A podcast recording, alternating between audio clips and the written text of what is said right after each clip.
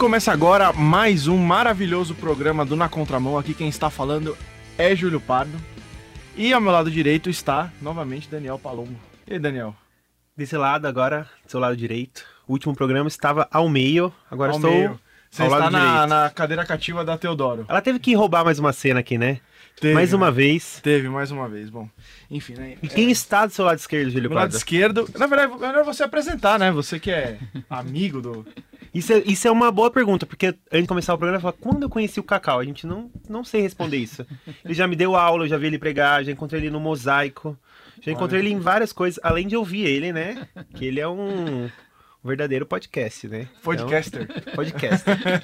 E, já vou adiantando, fã de rock progressivo. Aí. Tá vendo? Exatamente, Encontrei, exatamente. encontrei mais um perdido nesse mundo, né?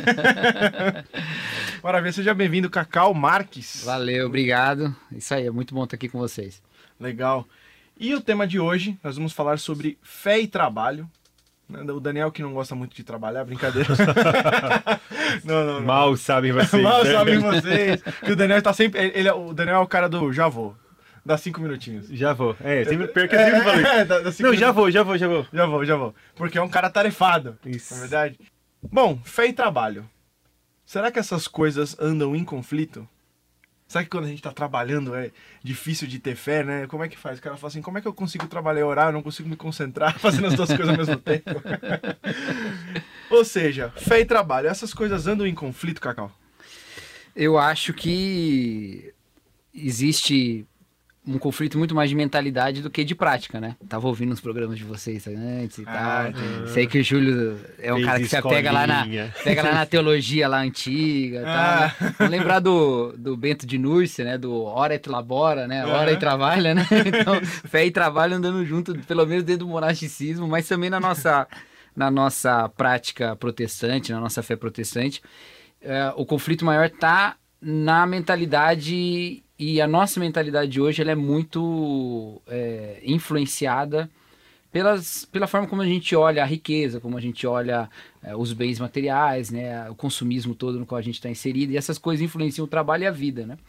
E a mentalidade cristã é que entra em conflito com essa mentalidade, e não o trabalho e a fé, obviamente, porque sempre houve quem cresce e sempre houve quem trabalhasse ao mesmo tempo, né? Mas eu acho que a gente precisa é, pensar nessa, nessa questão como um conflito presente na Bíblia de duas mentalidades. É, quando Jesus Cristo fala no Sermão do Monte, não junteis tesouros na terra, mas junteis tesouros no céu, ele não estava falando, não trabalha e só ora, né? Aham. Não trabalha e fica indo na igreja só, fazendo culto, louvando que Deus vai encher seu bucho espiritualmente. né? Não é isso que vai É, acontecer. é, é, tem aquelas pessoas que falam que vivem de luz, né? É, então é, de luz, luz divina. É, obviamente não é isso, mas ali parece que tá, tá parecendo um, tra- um- uma- um conflito de duas mentalidades. Uma que vê o trabalho como forma de juntar tesouros na terra, e outra que vê a vida toda como uma vida que está pautada pelos tesouros que estão no céu. Porque a palavra de Deus, na- no mesmo texto ali, na sequência, né, Jesus Cristo fala que onde está o teu tesouro, ali está o teu coração, não é? Então, aquele que sabe que é abençoado com todas as riquezas espirituais em Jesus Cristo, como fala Paulo aos Efésios, esse tem uma visão sobre o trabalho que é diferente da visão corrente, né? E materialista, vamos dizer assim, né? E, e nesse sentido, eu acho que aí os conflitos de mentalidade se manifestam.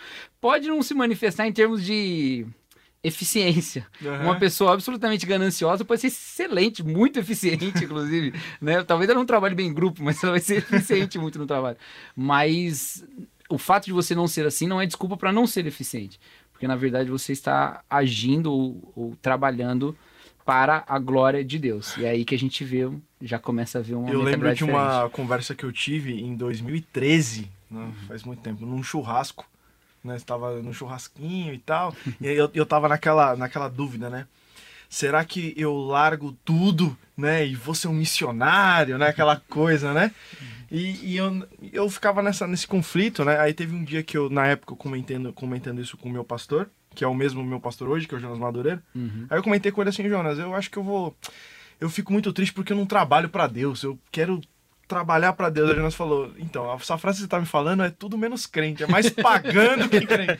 Assim, eu, tô, eu tô vendo uma frase de um pagão. Aí ele falou aquilo, assim, como assim? Eu quero trabalhar para Deus, né? Quero sair fazer tudo, mas como assim eu tô sendo um pagão, né? Mas aí ele explicou, tal, que aquela ideia, né, de que você achar que o trabalho é uma coisa mundana e que tem que ser largada, né? E que o verdadeiro trabalho para Deus é só quando você é missionário ou só quando você se torna pastor ou coisas assim, né? Eu acho que a gente tem que olhar tudo, né? A gente tava conversando antes aqui sobre o, o Keller, né? É. Mestre Keller. O mestre, Keller. Queremos você aqui sempre. E uma das coisas que eu mais gosto do Keller é que tudo ele, ele olha pela perspectiva do evangelho, né? Ele vai olhar para o evangelho. E eu acho que a gente precisa ter esse enfoque também quando a gente olha para o trabalho, né? Eu acho que nós ignorarmos o, o que a cruz significa, a ressurreição de Jesus significa na nossa vida hum. é, completa, faz com que a gente tenha uma, uma visão muito mundana e, e, uma visão reinada pela morte. O, que, que, o que, que eu quero dizer com isso? É o seguinte: a gente olha, em Gênesis tinha trabalho né, antes da queda, já estava lá Deus dando tarefas para Adão cumprir. É, tudo indica que haverá trabalho também né, é. na, nossa, na nossa vida e, e, e, e da glória. E o mais engraçado é que Deus falou para Adão trabalhar antes de dar Eva pra é. ele. É. No sentido, ó, você quer ter uma mulher, trabalha primeiro. É isso aí. E isso, isso é a morte, né? Porque tem muita gente que fica esperando, falando, quando eu morrer, acabou o trabalho. Né? Mal sabe que no mas, céu... Mas aí que vem o um negócio, porque é, quando Adão, se Adão não, não, não, cumprisse as tarefas, isso é uma, uma, coisa que não fica na nossa cabeça, obviamente, porque ele não estava numa perspectiva de, de realidade de natureza pecaminosa, nada disso. Mas, olha só, depois da queda, o que o Senhor fala para Adão é que ele comeria do suor do seu rosto. Né? Então existia depois da queda, um, um, existiu depois da queda, ou existe até hoje, né? um componente aí de, de separação de morte mesmo no trabalho. Existe um componente de morte. E justamente a gente trabalha porque a gente vai morrer, né? ou, ou, a gente trabalha para ou ter uma vida um pouco mais confortável, mais distante da morte, né? Que a gente seja mais protegido e tal, uhum. ou pelo menos aproveitando melhor esse tempo de vida, ou justamente para deixar a morte mais para frente, né? Não, não quero morrer de fome agora, vou. Então, isso é, é uma perspectiva completamente é, humana e mundana do trabalho. A gente trabalha para não morrer. Agora, se Jesus morreu, ressuscitou e já nos garantiu a vida eterna, o dinamizador da nossa vida não deve ser a morte mais. Tem um texto na palavra de Deus, lá em Eclesiastes, que diz o seguinte: todo trabalho e toda realização são feitos pela disputa e inveja entre os homens. A versão da NVI é mais ou menos assim. É muito interessante que isso aí é muito próximo do que falou, por exemplo, Darwin sobre né, a, a estar adaptado e das disputas com o meio, ou mesmo Marx falando sobre luta de classes, né? Uhum. Mas muito antes disso, o pregador já disse: as disputas entre os homens, a, a inveja entre os homens, faz com que todo o trabalho seja realizado. E justamente isso, porque a gente está numa competição. A gente, né, a gente está aqui de boa porque a nossa vida não está em risco. Se tivesse a vida de nós três em risco aqui, um apocalipse zumbi, eu ia entregar vocês pro zumbi e ia sair correndo, entendeu? Então a vida é meio isso, a vida é meio isso. Mas quando a gente entende em Jesus que a morte já foi vencida e nós estamos ressuscitados, o trabalho não é mais uma forma de sobrevivência. E se ele não é mais uma forma de sobrevivência, ele também não é mais uma forma de disputa. Então, João vai falar na sua primeira epístola que é, quem ama já passou da morte para a vida. Porque você pode amar até o ponto de morrer, porque isso já não importa mais. Uhum. Entendeu? E quem não ama é porque ainda não entendeu que essa vida não é tudo. Então ele tem, ele ainda guarda algo de disputa, de ódio, de medo do outro e, e tem essas desavenças, né? E no trabalho se manifesta assim também. Uma vez que eu já entendo que a minha vida não depende mais do trabalho, porque a minha vida agora é numa outra perspectiva, numa perspectiva eterna, o meu trabalho aqui se realiza da mesma maneira como ele se realizará na glória. E eu acredito que a gente tem uma visão muito estática da glória, justamente porque a gente não consegue compreender a vida sem morte. Uhum. Você pode você pergunta aí para um cara que não é que não é crente, fala, ah, o que você quer ir pro céu ou pro inferno? O cara vai até brincar, ah, eu quero ir pro inferno, tá a visão mais legal lá e tal, eu quero churrasquinho no pagode e tal. Porque não consegue conceber como a vida pode ser dinâmica quando você não tem sofrimento e o risco da morte. Não consegue conceber isso. Entendeu? Uhum. Uma hora, por mais prazeres que você tenha celestiais, uma hora você vai ficar enjoado, né? Eu quando era criança não gostava de pensar que eu ia ficar a eternidade toda adorando a Deus, porque até gostava de cantar na igreja, mas não a eternidade toda. Né? Era muita coisa. Mas e, e, parece que é uma coisa estática. O céu vai ser, do dia que a gente entrar, ou, ou, a cidade santa que seja, o dia que a gente entrar até a eternidade toda, a mesma coisa. Não vai se realizar nada, não vai ter inovação, não vai ter invento, não vai ter nada. Eu não acredito que vai ser assim. Eu acredito que vai ter, mas não porque nós estamos sendo ameaçados pela morte, mas porque agora a gente faz isso para a glória de Deus. Então, todas essas coisas, a gente vai inventar coisas, a gente vai criar coisas, a gente vai trabalhar para a glória de Deus. E como essa já é uma realidade presente pela fé, a gente já faz isso agora. E eu sempre uso a, a, a comparação do seguinte. É, vamos pensar arte, arte. Uhum. Tá? O artista, ele, ainda que ele né, faça sua arte também para viver, a gente tem um monte de exemplos de artistas que morreram super pobres justamente por amar demais a sua arte e pouco a sua vida, né? e eles faziam aquilo pela glória da beleza, não é nem pela glória própria, né? Pela, pela beleza daquilo, pelo aquilo que ele estava produzindo. E quando você olha a arte, ela, é, ela tem muito isso. Por exemplo, Parece que o sofrimento diminui, né? Quando você está diante de uma boa Exato, né? tem, tem esse aspecto de transcendência, não é? Uma vez fui fazer uma viagem com minha esposa para Argentina. E aí ela falou assim: Você quer ir num tango? Aí eu falei, nossa, tango, pelo amor de Deus, eu não, não sou muito dado à dança, né? Ah, mas tem que ir, tem que ir num tango. Então vamos num tango. Aí a gente foi num tango ver uma apresentação de tango. Uma coisa super assim, tradicional, não era nada dessas coisas com.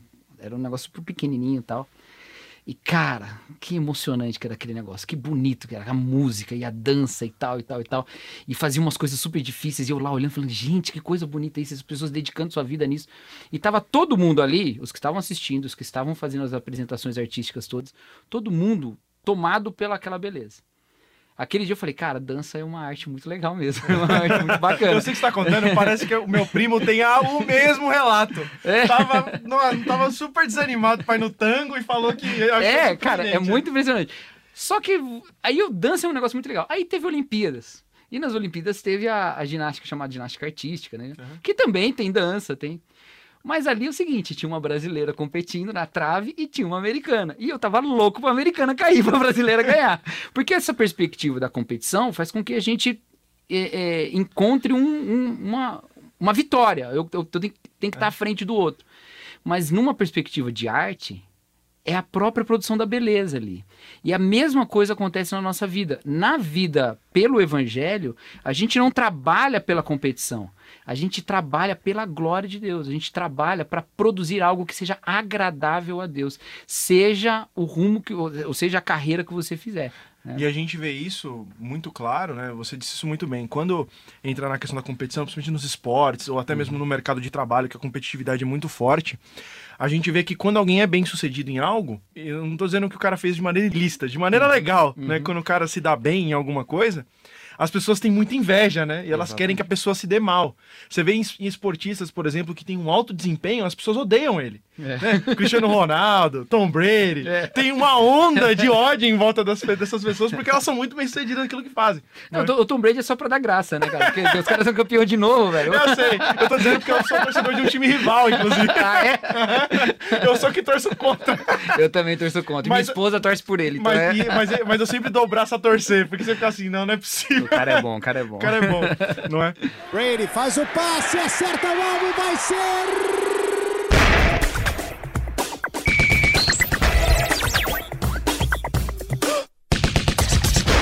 Tá todo mundo na contramão!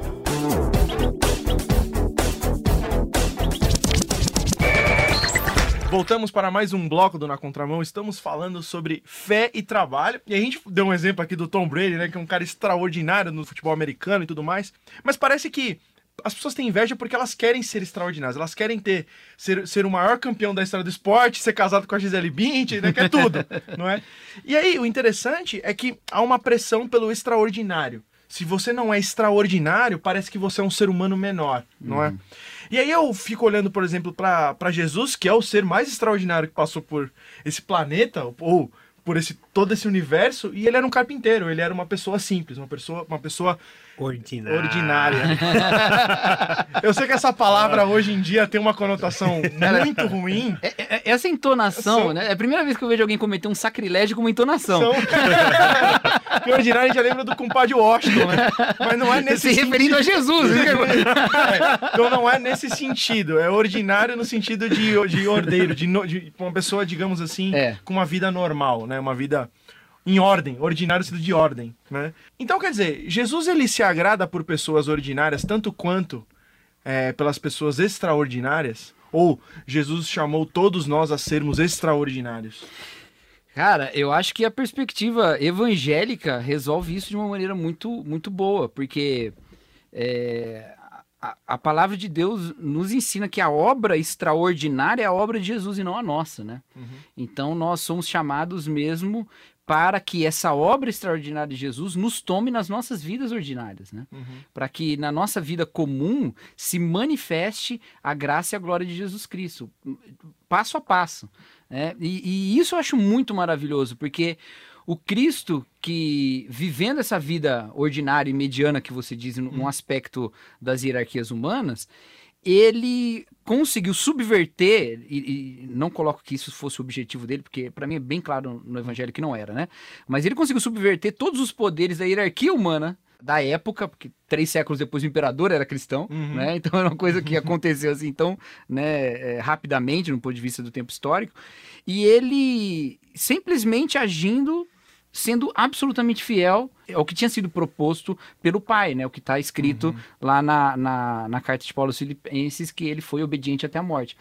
E esse exemplo para nós é um exemplo muito maravilhoso também, que nós não, não tentamos conquistar com as nossas próprias obras aquilo que já está conquistado na cruz, mas simplesmente agimos como um efeito da cruz na nossa vida. Então, em cada momento, e inclusive no ambiente de trabalho, principalmente nas relações de trabalho, nós enxergamos essa, essa vida de Jesus sendo manifestada. E não importa o grau hierárquico. Eu acho muito bonito isso, como nas cartas de Paulo, ele dá recomendações para os escravos e para os senhores. Eu acho muito bonito isso. E, e, primeiro que isso já fala o seguinte, olha, o mundo é injusto mesmo, beleza? As coisas têm que melhorar, tem, porque Paulo vai falar em um momento, né? Se você for escravo e puder se libertar, se liberta. Mas se não puder, no mundo vai acabar por causa disso. né? Se tem até uma carta, cartão Filemão, que é justamente Paulo Exatamente. tentando usar o, né, a, a- a pressão, né? Exatamente, usa uma pressão psicológica Lógica, pesada. né? Pra liberar o amigo dele. Mas, mas ele fala isso, ele diz, o mundo é injusto mesmo, é desse jeito. Agora, mesmo assim, o mais importante é demonstrar essas relações em Jesus Cristo. E isso é uma, é uma subversão interessante da lógica materialista do trabalho no mundo. É, você não deixar que o cargo ou, ou a sua posição numa empresa ou em qualquer lugar que você trabalhe, aquilo seja um definidor da sua identidade, da sua própria humanidade e mesmo da do outro. Entendeu? O seu chefe não é seu chefe. O seu chefe é uma pessoa criada à imagem de Deus, que precisa da graça de Deus, tanto quanto você precisa ou recebeu essa graça pela fé no Evangelho. Então, é, lembrar o tempo todo que essas nossas tendências despersonalizantes que estão no ambiente de trabalho, elas são rehumanizantes pelo Evangelho. Sim, né? e, e, a- e a essa ideia de acabar com o sentimento de rixa, né? Exato. de- E da porque- inveja que você falou. da inveja, né? de você querer odiar e que tudo de ruim aconteça com o seu chefe, É. né? Só porque ele não te dá aumento de salário, né? Exatamente. né? E quando a condição daqueles que estavam ali ah, naquele contexto bíblico, né, eram de pessoas escravas. E mesmo assim, Paulo pede para que essas pessoas trabalhem para os seus senhores como se trabalhassem para Deus, né? Exatamente. Então ele chama essas pessoas à vida comum, a uma vida de um escravo. E muitas das vezes na igreja, às vezes o escravo era pastor do, do Senhor, né? Às vezes invertia o jogo, né? Exatamente. Isso era bem E, interessante. e tem, uma, tem uma coisa que eu estava lendo de um historiador que dizendo assim que há uma tese sobre a queda do Império Romano dizendo que o cristianismo ajudou o Império Romano a cair. É, e cada um dá uma explicação diferente, mas tem uma que diz o seguinte: a relação senhor-escravo mudou quando o cristianismo se torna a religião oficial do Império com, com Teodósio no final do século IV. A relação mudou. Libertar um escravo era uma demonstração de generosidade cristã. Então, J- Roma já não estava crescendo, já não estava trazendo muito escravo e acelerou a libertação dos escravos, o que economicamente era ruim, mas para o escravo era bom, ele estava deixando de ser escravo.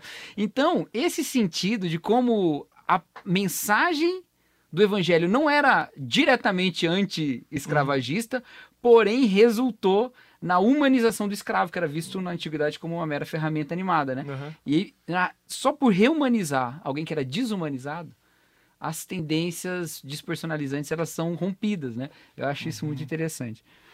Dormiu aí. E aí? Estou aqui ainda, gente. Ele tá muito cansado porque o Daniel Eu trabalhou muito. as lindas palavras de Cacau Marx. É isso aí. Tá vendo? O Daniel tá... Não, essa importância de ressignificar isso, né, no nosso trabalho, as pessoas que o evangelho traz isso. E como esse discurso não é deveria ser comum, né? Mas não é comum nas nossas igrejas e para nossa geração hoje em dia, né? Que todo mundo quer ser extraordinário, né? Todo mundo quer mostrar que é melhor, né? Que é diferente em tudo, né? Em qualquer área. Da área mais simples que o store do Instagram pode mostrar, É. a gente transforma um prato de arroz e feijão numa coisa extraordinária, né? Sim. Tipo, a gente faz um, um negócio sensacional. E falando em carreira, vocês acreditam que a gente pode acabar idolatrando a- a nossa carreira, aquilo que a gente faz, nosso trabalho? Aí é o completo oposto, né? Eu, eu sei que eu já vi pessoas que, em relação à carreira, praticamente deixam de viver, né? É. Então, é, tendo a carreira, ou seja, quer ser a pessoa mais extraordinária do mundo, deixar um legado, né? Mas nem que para isso você abra mão de tudo, né? Você abra mão Casar e ter de filhos. casar e ter filhos. Meu Deus, a que E ponto hoje- chegamos? Não, e hoje, e hoje isso é super comum. Inclusive foi capa de uma revista super. Eu não lembro qual revista do- nacional foi, mas de um casal de médicos que falava assim: nesse, é, trocamos os filhos pela carreira. Aí eu olhei pra Tenha aquilo. filhos ou tenha sucesso, é tipo isso. É, como, não pode ter as duas coisas, né? Tom Brady, né? É o Tom Brady, o cara, o maior campeão, esposa de mim, tem três filhos. Olha aí. Então, ou seja, vamos sempre lembrar. É? Mas e, isso aí, eu acho que todas essas coisas podem ser idolatradas, não só o trabalho, né? A, a- a família também, os Sim. filhos também podem ser idolatrados. É, inclusive, acho que isso está mais presente, ou pelo menos está presente numa história ainda muito mais mais é, original, vamos dizer assim, né? da, da Bíblia, que é a própria relação de Abraão com Isaac, né? Aquele pedido era tão difícil para Abraão por causa disso, né? Porque, não estou dizendo que Abraão idolatrava Isaac, mas era toda aquela esperança que ele tinha colocado no filho e de repente ficou é, é, em risco ali quando Deus pede a vida de Isaac para Abraão. E a gente sabe todo o decorrer da história, né? Então, todas essas coisas podem ser idolatradas, todas elas. E a carreira é muito comumente idolatrada na nossa sociedade. Ah, pode trazer o Keller de novo aqui ou a gente tem uma cota de menção? Tem uma Não, mensagem. uma Olha, o mensagem Keller dele. vale até receita de bolo, cara.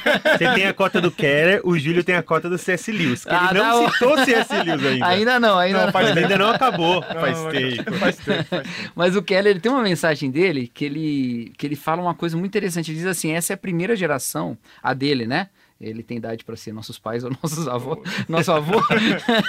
Mas ele. Meu pai, né? Ele deve ter a idade do meu pai, um pouco mais velho. Mas o Keller ele fala o seguinte nessa mensagem: ele diz assim, essa geração dele é a primeira geração em que as pessoas são mais definidas pelo que elas fazem do que da onde elas vêm. Porque ele diz o seguinte: as, as sociedades mais tradicionais, as pessoas são definidas pela sua origem familiar. Você é filho de quem? Isso define mais. Agora, as sociedades mais contemporâneas, ele está lá em Manhattan, né, no coração cultural e econômico dos Estados Unidos, né? Lá ele diz a- as pessoas são definidas pelo que elas fazem, muito mais. Você é o quê? A sua resposta é o que você faz, a primeira coisa. E isso é uma, é uma é idolatria pura e simples, né? Isso, isso aí você vai perceber. Aí os ouvintes vão sentir identificação. Primeira vez quando você vai na casa dos pais da sua noiva, né? Primeira coisa que eles perguntam, e aí, você trabalha com quem? É Exatamente. a primeira pergunta inquisitória, né? Exatamente. E quando numa, num outro momento, o seu sobrenome ia ser mais importante, Aham, né? Do que o que certeza. Você é filho faz. de quem? Exatamente. E na verdade, essas duas coisas, elas não são o que a palavra de Deus nos ensina. A nossa identidade, ela brota de Deus mesmo, como nós sendo feitos à imagem de Deus e recuperando o entendimento dessa imagem ao olharmos para Jesus Cristo e crermos nele. Mas na, na vida agora, o trabalho se torna essa coisa idolátrica porque ele nos define. E se a gente entra de cabeça nisso, a gente é definido mesmo pelo trabalho e coloca certos objetivos de trabalho como sendo as nossas próprias, a- a- a- é, o fim da nossa vida. E aí a gente volta para aquele pensamento mundano, no qual a nossa vida é muito de tesouros daqui. Onde está o seu tesouro, ali está o seu coração. Se o seu tesouro é o seu trabalho, a sua carreira, o seu coração vai ser isso. Mas se você tiver o seu tesouro nas coisas eternas, você será tomado pelas coisas eternas. Aquela Leia velha. James Smith, minha dica cultural. Ah, aqui. é, tá vendo? Você é aquilo que você ama, leia. É, Você não leia. tá vendo, gente, mas cada um aqui tá fantasiado de um desses autores. É, eu tô um pouco gordinho, então eu tô, eu tô parecido com o C.S. Lewis mesmo. Na contramão. E vamos para o último bloco do Na Contramão. Estamos terminando mesmo, né? Porque eu tô vendo aqui que o tempo está quase no limite. o- Desculpa, pessoal, me O empolguei. Luizinho tá quase jogando uma bomba aqui dentro do estúdio. Bom, ah, qual a importância da reforma protestante na visão do trabalho? Boa pergunta, né? Boa. Boa pergunta. A reforma protestante. Pensei agora, viu? É, muito- não pensei não. A reforma protestante, ela tirou, isso é uma coisa, né, analisado por um monte de, de correntes da sociologia clássica e tal, mas ela tirou a, a liturgia dos espaços religiosos, pura e simplesmente, né? A adoração, a honra, a glória dada a Deus, ela tá na vida cotidiana, né? Uma vez que todos os crentes são sacerdotes, uma vez que todos têm acesso a Deus, uma vez que as nossas obras não desempenham um papel na salvação, a salvação é que nos, nos leva a obras diferentes, né? Então, essas obras são são obras que nós devemos as obras do trabalho ou todas elas ou toda a vida é tomada por essa realidade da graça por essa realidade da vida transformada né então atribui-se a Lutero aquela história do sapateiro né que Aham. o sapateiro que fosse glorificar a Deus era o sapateiro que fosse um bom sapateiro com preço justo né? Sim. não sei se é dele Eu já ouvi com, com vários autores, É, assim, mas eu queria que você. provavelmente Agostinho Lutero É. Calvino e no final era um cara lá da Idade Média que ninguém nunca ouviu falar É, exatamente. Mas isso, mas, mas isso se, se encaixa bastante com a teologia reformada mesmo, ou com a teologia da, da reforma protestante, né? A, a nossa vida toda é essa adoração a Deus pela graça que nos alcançou, pela forma como Deus nos transformou e por essa é, união com Cristo em todos os nossos ambientes, né? E, e assim também a gente vive e glorifica a Deus com o nosso trabalho. Né? E acabou o programa do Na Contramão. Sim, Júlio. Fim. Triste. Fim. Triste. Momento triste. Momento triste. Tá triste, Daniel? Triste. Mas, ficarei Mas- alegre com o que, Júlio? Com recados. recadinhos. Recadinhos, recadinhos. Mande recadinhos. Pra quem? Pro Daniel, porque o Daniel Mande responde. recadinhos para mim no e-mail nacontramão@transmundial.org.br ou pelo Facebook Rádio Transmundial Oficial. Ou mande um WhatsApp para 974 181 456 974 181 456. A equipe do Na Contramão teve produção e apresentação de Júlio Pardo e Daniel Palombo e participação de Cacau Marques. Obrigado, Cacau, pela sua participação. Valeu, galera. Obrigadão aí. Foi um prazer, uma alegria estar aqui com vocês. Na técnica, Luiz Henrique. Realização Transmundial.